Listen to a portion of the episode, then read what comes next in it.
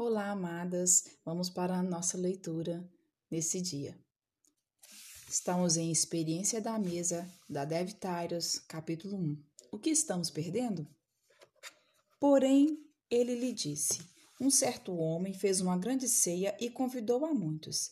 E à hora da ceia, mandou o seu servo dizer aos convidados: Vinde, que já está tudo preparado. Lucas 14, 16 e 27. Na primavera de 2000, fui convidada para ser a palestrante principal em uma conferência de mulheres em Fresno, Califórnia. As participantes incluíam mais de 4 mil mulheres que se reuniram para um tempo de adoração, renovação e ensino bíblico. Posso dizer honestamente que essa conferência de mulheres foi um dos eventos mais incríveis de que já participei. Desde o princípio até o fim, nosso tempo em conjunto foi passado honrando o Senhor.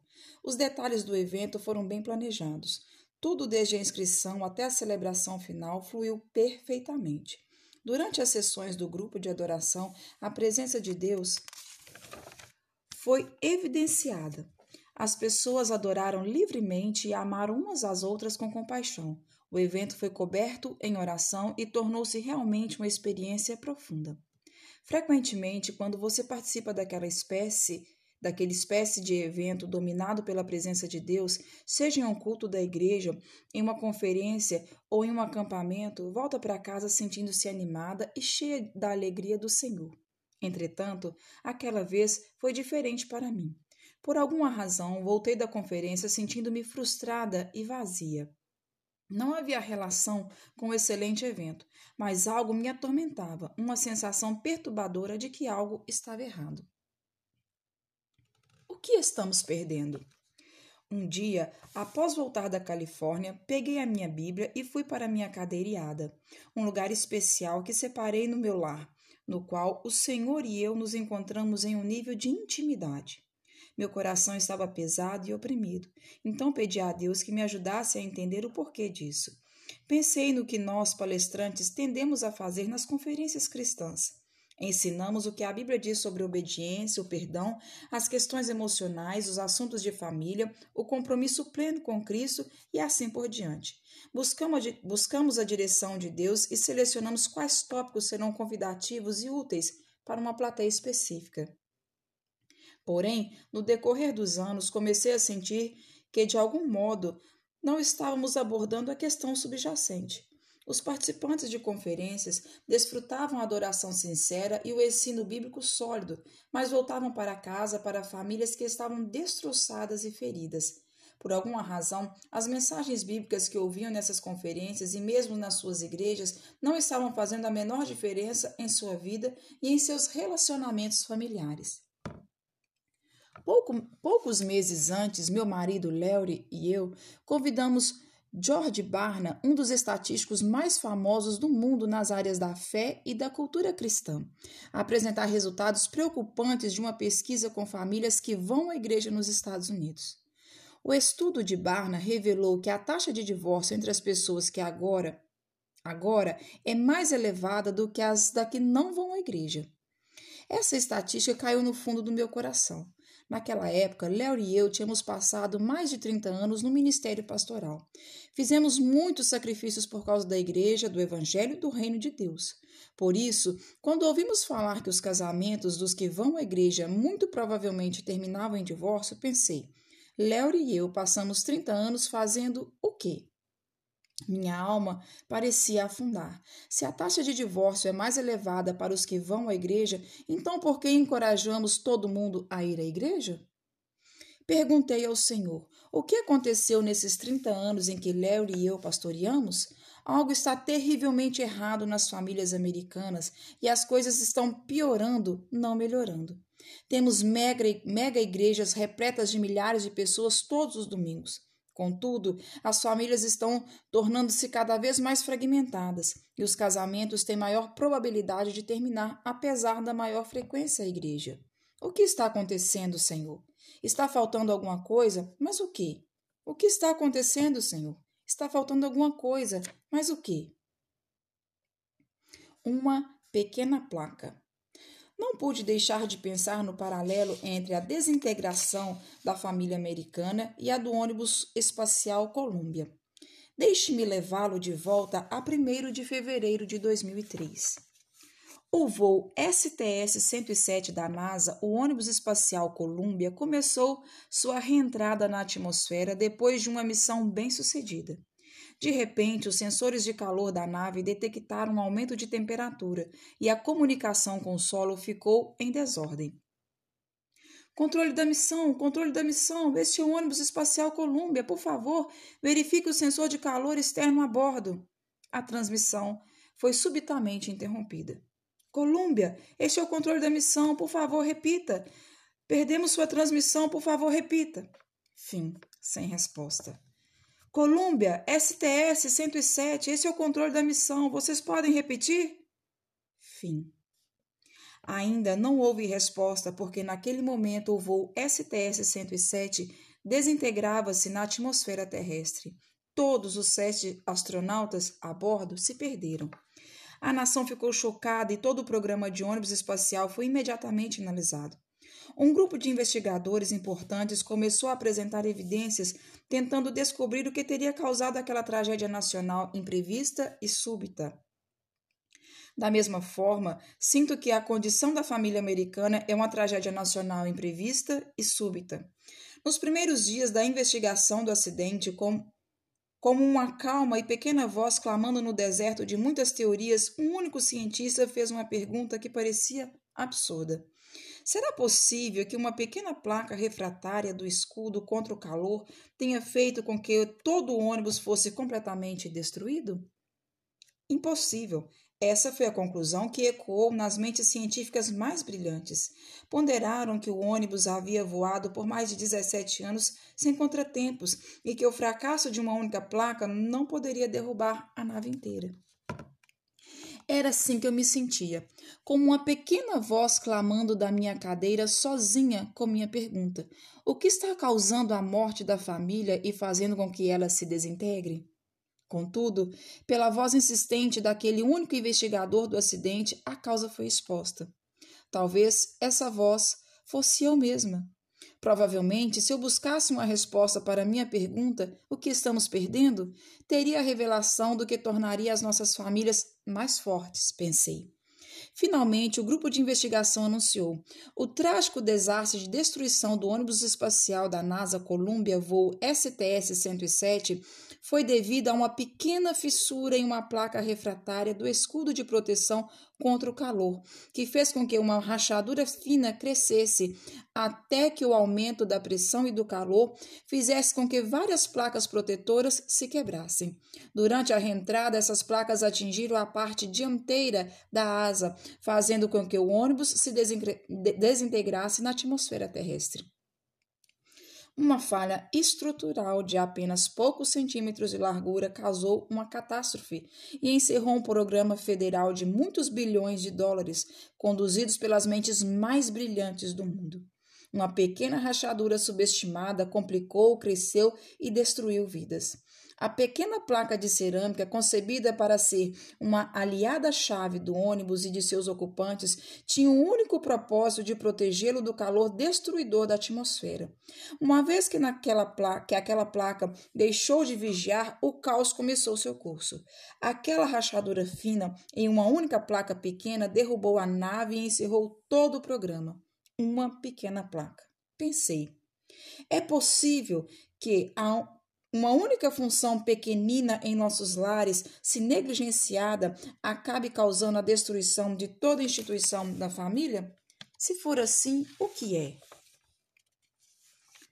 Uma palavrinha que recolocou a minha vida no foco. Não consegui uma resposta de Deus naquele dia, na verdade, ela não veio no dia seguinte nem na outra semana. Alguns meses se passaram e eu estava pesquisando a Bíblia e perguntando ao Senhor: o que estamos perdendo? Então, um dia, quando eu estava executando um trabalho doméstico, uma palavrinha veio de súbito à minha mente: mesa. Não pensei muito sobre ela naquele momento. Além do mais, a palavra mesa não parecia espiritual. Não senti arrepios, calafrios ou o Espírito Santo falando comigo. Foi só um pensamento. Poucos dias mais tarde, a palavra saltou de volta na minha mente: mesa. Mesa, hum, mesa, ok, é bonita. Pela manhã a palavra voltou: mesa. Isso continuou por vários dias. Finalmente, finalmente, curiosa com aquela palavra e por qual razão ela continuava em minha mente, telefonei para uma amiga que tinha uma Bíblia no computador. Você poderia pesquisar a palavra mesa na Bíblia e ver o que aparece? Pedi-lhe. No dia seguinte, ela imprimiu e trouxe várias páginas de referências bíblicas de Gênesis a Apocalipse que incluíam a palavra mesa. Fiquei surpresa ao ver quantos versículos existiam sobre a mesa. Sua lista não incluiu sinônimos tais como comer, jantar, banquete e assim por diante. Ela só pesquisou a palavra mesa. Não conseguia acreditar que algo referenciado tantas vezes na Escritura fosse tão negligenciado. Em 35 anos de pregação, meu marido nunca havia pregado um sermão sobre a mesa. Nunca ouvi uma pregação no rádio ou na televisão sobre a mesa, nem li um livro que explicasse o princípio de Deus acerca da mesa. Como podemos ignorar a importância de algo que o Altíssimo mencionou tantas vezes em Sua palavra? Era essa a mensagem que ele queria que eu compartilhasse com o seu povo? Comecei a aprofundar-me na escritura, pesquisando avidamente as respostas e fiquei surpresa com o que descobri sobre o princípio divino da mesa. Aqui estão alguns versículos que descobri. Farás uma mesa Êxodo 25, 23. E sobre a mesa porás o pão da proposição perante a minha face continuamente. Êxodo 25, 30. E de ouro puro fez os utensílios para a mesa, seus pratos e recipientes para incenso, as tigelas e as bacias. Êxodo 37, 16. De contínuo comerás pão à minha mesa, segundo Samuel 9, 7. Pelo resto de sua vida, ele comeu à mesa do rei, segundo Reis 25, 29. Preparar, preparas uma mesa perante mim na presença dos meus inimigos. Salmo 23, 5. A tua mulher será como a videira frutífera aos lados da tua mesa, os teus filhos como plantas de oliveira à roda da tua mesa. Salmo 128, 3. Matou animais para a refeição, e preparou o seu vinho e arrumou sua mesa. Provérbios 9, 2. E chegada a tarde, assentou-se à mesa com os doze. Mateus 26, 20. Finalmente apareceu aos onze, estando eles assentados à mesa juntamente. Marcos 16, 14. Eu vos destino o reino como meu Pai mo destinou, para que comais e bebais a minha mesa no meu reino. Lucas 22, 29 e 30. Quando comecei a descobrir o significado da mesa na Bíblia, desde o tabernáculo em tempos antigos até o, o reino de Deus depois do fim deste mundo, fiquei surpresa ao aprender quantos eventos, ensinos e milagres importantes aconteceram enquanto as pessoas comiam juntas. Talvez essa experiência da mesa fosse a revelação na palavra que nós estávamos perdendo. ênfase da autora. Quando comecei a descobrir o significado da mesa na Bíblia, fiquei surpresa ao aprender quantos eventos, ensinos e milagres importantes aconteceram enquanto as pessoas comiam juntas. Estou convencida de que Deus nos entregou, por meio da Bíblia Sagrada, toda a verdade de que precisamos conhecer para a vida. Na verdade, quando a, a mídia afirma orgulhosamente que, que a pesquisa contemporânea descobriu uma nova verdade, encontramos aquele princípio já estabelecido nas páginas da Escritura. Assim, quando comecei a ver como a Bíblia fala inúmeras vezes da importância da mesa, decidi ampliar minha investigação, a fim de ver se a pesquisa histórica e científica confirmava o que eu estava descobrindo sobre o que cria relacionamentos mais profundos e significativos. Começa no lar. Em seu comentário abrangente de seis volumes, Declínio e Queda do Império Romano, escrito em 1788, o historiador inglês Edward Gibbon observa cinco causas básicas que contribuíram para a queda de um dos maiores impérios do mundo. Os princípios de Gibbon são amplamente reconhecidos pelos historiadores como aplicáveis a todas as grandes civilizações.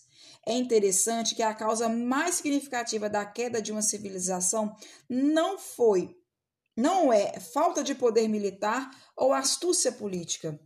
O golpe mais esmagador contra o império não vem de forças externas tentando conquistá-lo e dominá-lo. Não, diz Jimbo. O fundamento da, de, da grande civilização desmorona quando enfraquecido interiormente. O que vem em primeiro lugar na lista de contribuição para a queda de um império? A demolição da dignidade e da santidade do lar, que é a base da sociedade humana. Os maiores impérios do mundo foram derrotados não por causa do poderio militar ou político de mais alguém, mas porque eles se tornaram vulneráveis quando pararam de dar atenção àquilo que estava acontecendo no lar. O lar não é apenas uma estrutura física onde a família mora, não é apenas o endereço de retorno do seu correio ou o lugar em que estaciona seu carro à noite. Deus concebeu o lar para construir uma parte central da nossa vida. O lar é para ser um lugar protetor no qual os membros da família edificam relacionamentos saudáveis uns com os outros aprendendo, rindo, crescendo juntos e construindo um senso de identidade e comunidade do qual uma sociedade é formada. Quer seja uma tenda ou uma mansão, uma habitação de qualquer espécie torna-se um lar quando as pessoas passam tempo juntas ali. Nós todos conhecemos o clichê: lar é onde o coração está. Gosto de usar uma variação dessa afirmativa que me foi passada por uma amiga. Lar é onde o coração é formado. Existe algo muito dinâmico sobre o lar relacionado ao coração humano. No lar, nosso coração pode ser ferido ou endurecido por causa do que experimentamos, ou pode ser fortalecido, tornando-se seguro e sensível por causa do que acontece no lar. Gibbon observa que quando as famílias não passam mais tempo no lar, o fundamento da sociedade começa a ruir. Contudo, com muita frequência nos Estados Unidos, nossas casas pararam de ser o centro das atividades da família. Entre o trabalho, a escola, a liga de beisebol, as aulas de piano, o serviço comunitário e sim, até as atividades na igreja, muitas famílias não estão mais em casa. Corremos para deixar a casa de manhã cedo e voltamos à tarde da noite, exaustos e prontos para dormir. Para muitas famílias, ir de carro até o restaurante de comida rápida e engolir o jantar no caminho substituiu o hábito de passar o tempo juntos à noite, reunidos face a face ao redor da mesa, saboreando a refeição e conversando uns com os outros. Quando refleti sobre a importância do lar, pensei: se o lar é a base da sociedade humana, é possível então que a mesa seja a base da estabilidade humana?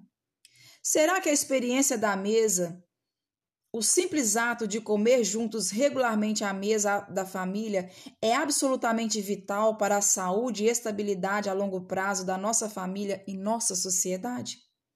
Um entusiasmo crescente despertou minha curiosidade. Quanto mais eu pesquisava, mais confirmação descobria. ênfase da autora. Será que a experiência da mesa, o simples ato de comer juntos regularmente à mesa da família, é absolutamente vital para a saúde e estabilidade a longo prazo de nossa família e nossa sociedade? Mais inteligentes, fortes, saudáveis e felizes. A jornalista documentarista premiada Miriam Weinstein passou muitos anos aperfeiçoando suas habilidades de pesquisa sobre uma variedade de temas.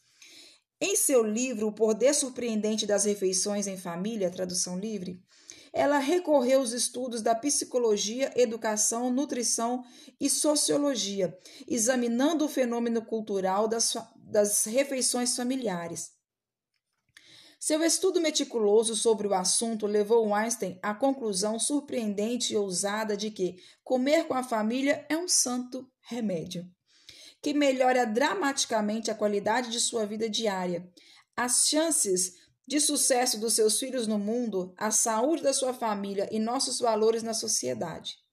No subtítulo do seu livro e no site, o Einstein conclui que as refeições com a família nos tornam mais inteligentes, fortes, saudáveis e felizes. Quando refleti sobre aquelas palavras, percebi que elas descrevem perfeitamente uma pessoa: corpo, mente, alma e espírito. Somos mais inteligentes na mente, mais fortes no espírito, mais saudáveis no corpo e mais felizes na alma quando comemos juntos à mesa de jantar com a família e nossos amados. Não faz sentido que o Todo-Poderoso, o qual nos criou como seres de mente, espírito, corpo e alma, também nos provesse de uma oportunidade de nos nutrirmos diariamente nessas quatro dimensões? Assim é possível que o próprio Deus esteja presente conosco de modo especial. Quando nos reunimos à mesa da família para reunir para nutrir o corpo, a mente, alma e espírito, assim é possível que o próprio Deus esteja presente conosco de modo especial quando nos nutrimos à mesa da família para nutrir o corpo, a mente, alma e espírito? O Einstein acha que sim. Embora seu livro focalize os benefícios físicos e emocionais das refeições em família, ao observar e participar da experiência de jantar com várias famílias, ela fez uma descoberta interessante. Ter refeições em família à mesa também parece guardar um significado espiritual peculiar. Ela observa: cada vez que damos graça, estamos incluindo outra presença à nossa mesa. Deus vem jantar. Ter refeições em família à mesa também parece guardar um significado espiritual e peculiar. Durante anos ensinei e demonstrei às mulheres jovens a importância de preparar a mesa em seus lares, mesmo quando são solteiras. Na ocasião, eu não entendia plenamente o princípio bíblico que agora sei. Eu sabia apenas que arrumar a mesa era importante. Quando eu era uma jovem esposa de pastor, as meninas do, de ensino médio e de faculdade da nossa igreja amavam aparecer na minha casa. Quando elas vinham visitar-me, oferecia-lhes alguma coisa para comer, como lanche, com pasta de amendoim, maçã, sopa, biscoitos, o que tivesse à mão. Algumas vezes era algo simples, como torrada com geleia. Aquelas meninas amavam sentar-se à minha mesa. Naquela época, Léo e eu não tínhamos muito, então usávamos o que tínhamos. Nossas cadeiras não combinavam com a cor da decoração, e minha mesa pequena, com tampo de plástico, estava sempre coberta com a toalha de mesa. Não porque eu estava tentando ser extravagante, mas porque a mesa era feia. Eu colocava um prato e um guardanapo em cada lugar, embora estivéssemos com muita gente. Os guardanapos eram feitos de pano, porque no meu orçamento semanal eu não podia dar-me ao luxo de ter guardanapos de papel. Raciocinei que guardanapos de pano poderiam ser lavados e reutilizados. As meninas amavam guardanapos de pano. Algumas vezes eu, eu os enrolava com umas dobras elegantes com, como origami. E umas outras ocasiões eu os amarrava com simples nós. Ficavam fascinadas. Com frequência terminávamos nosso tempo à mesa com as meninas tentando recriar a dobra do guardanapo que elas haviam desarranjado. Ficavam por longo tempo depois de compartilhar nosso simples lanche juntas. Parecia que elas não gostavam de ir embora. Essas jovens mulheres hippies dos anos 70 não eram a minha família, mas gostavam de estar na minha mesa porque se sentiam bem-vindas e valorizadas enquanto estavam à minha mesa uma presença sobrenatural à mesa.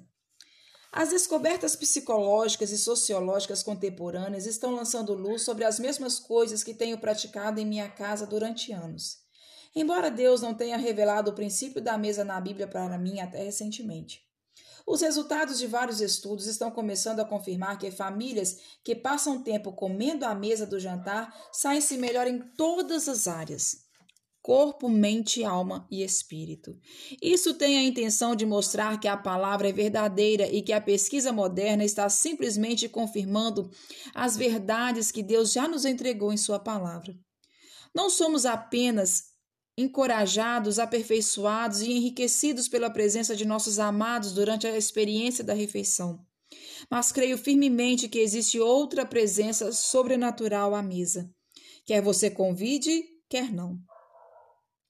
Quando separamos tempo para a reunião como família ao redor da mesa, a presença do Senhor nos encontrará ali. E ele é capaz de fazer no coração humano o que não podemos fazer. Não importa se a mesa do jantar for arrumada para uma, duas ou doze pessoas. A presença de Deus à mesa não depende do número de pessoas, da qualidade da comida, da apresentação dos pratos ou do arranjo da mesa. Conforme exploraremos detalhadamente nos capítulos posteriores, ele promete que, se prepararmos a mesa, ele nos encontrará e ceará conosco. E lá experimentaremos a comunhão íntima com ele. A presença sobrenatural de Deus revelará o potencial secreto de todas as pessoas que se assentarem à mesa. Grifo da autora. A presença sobrenatural de Deus revelará o potencial secreto de todas as pessoas que se assentarem à mesa. Fogos de artifício da verdade. Quando continuei meu estudo da experiência da mesa, conforme apresentada na Escritura e confirmada pela pesquisa científica, o potencial escondido de comer junto começou a emergir em maravilhosas explosões de percepção, como fogos de artifício da verdade iluminando as trevas. Fiz perguntas como: de que maneira comer junto ajuda a família a evitar a estatística deplorável sobre o divórcio? De que modo as famílias estão abrindo mão do projeto de Deus para a experiência da refeição em casa, talvez sem perceber? Existe algo errado em engolir a comida e sair ou comer onde quisermos em casa? O projeto de Deus sugere alguma espécie de abordagem para as refeições em família? Deus podia ter criado o nosso corpo de modo que nunca tivéssemos de comer, ou talvez só precisássemos comer uma vez por mês ou uma vez ou até uma vez por ano. Por que então ele fez o nosso corpo de tal maneira que comer é necessidade diária, até três vezes ao dia? Por que Jesus nos convida a cear com ele em Apocalipse 3:20? O que existe na experiência da refeição que a torna um encontro tão significativo? Nossa experiência de estar junto a Jesus é apenas uma atividade de uma vez só ou ele pretende que continuemos a cear com ele regularmente? É possível que a experiência da refeição, os simples atos de comer, junto regularmente à mesa, tenha o potencial de liberar uma obra sobrenatural na nossa família que formará o caráter e a estabilidade duradouros e a transformação de vida que temos perdido? Minha pesquisa levou a resposta chocante para essas perguntas. Entendi porque a experiência da mesa altera completamente a vida. Aprendi uma verdade que transcende as culturas e a história. Desde tempos antigos, a mesa tem sido uma parte central da vida e foi concebida pelo próprio Deus para um propósito específico e contínuo. O que aprendi do meu estudo da mesa mudou todo o foco da minha vida. Nessas páginas, espero ativar o seu entendimento de modo que você também possa crescer no seu próprio estudo do que gosto de chamar de experiência da mesa ou princípio da mesa. Se quisermos preservar e proteger nosso lar, casamento e nossa família, desfrutar do potencial escondido que estamos perdendo, e restaurar um princípio fundamental que o próprio Senhor estabeleceu há milhares de anos. Então, é a hora de arrumarmos a mesa. Grifo da autora. É possível que a experiência da refeição, o simples ato de comer junto regularmente à mesa, tenha o potencial de liberar uma obra sobrenatural na nossa família? Como mostrei neste livro, estou convencida de que Deus nos revela o potencial secreto de comermos juntos. Quando aprendermos e aplicarmos esse princípio, a presença sobrenatural do Altíssimo nos encontrará à mesa. E tal experiência nutrirá e curará o nosso coração, aprofundará nossos relacionamentos, fortalecerá nosso lar, nossa igreja e comunidade, e até a nossa nação e nosso mundo. Reflexões à mesa são cinco questões para a gente estar tá meditando. Número um: qual é o começo da queda derradeira de um grande império, de acordo com Edward Gimbel? O que o lar deve ser em relação à sociedade? Quais versículos bíblicos sobre a mesa falaram mais com você? Quais são os quatro resultados espera esperados de comer junto, conforme notados pela pesquisa acadêmica, de acordo com a autora Miriam Einstein? Complete a sentença. O lar é onde o coração é. Até mais, minha amada. Até o próximo capítulo.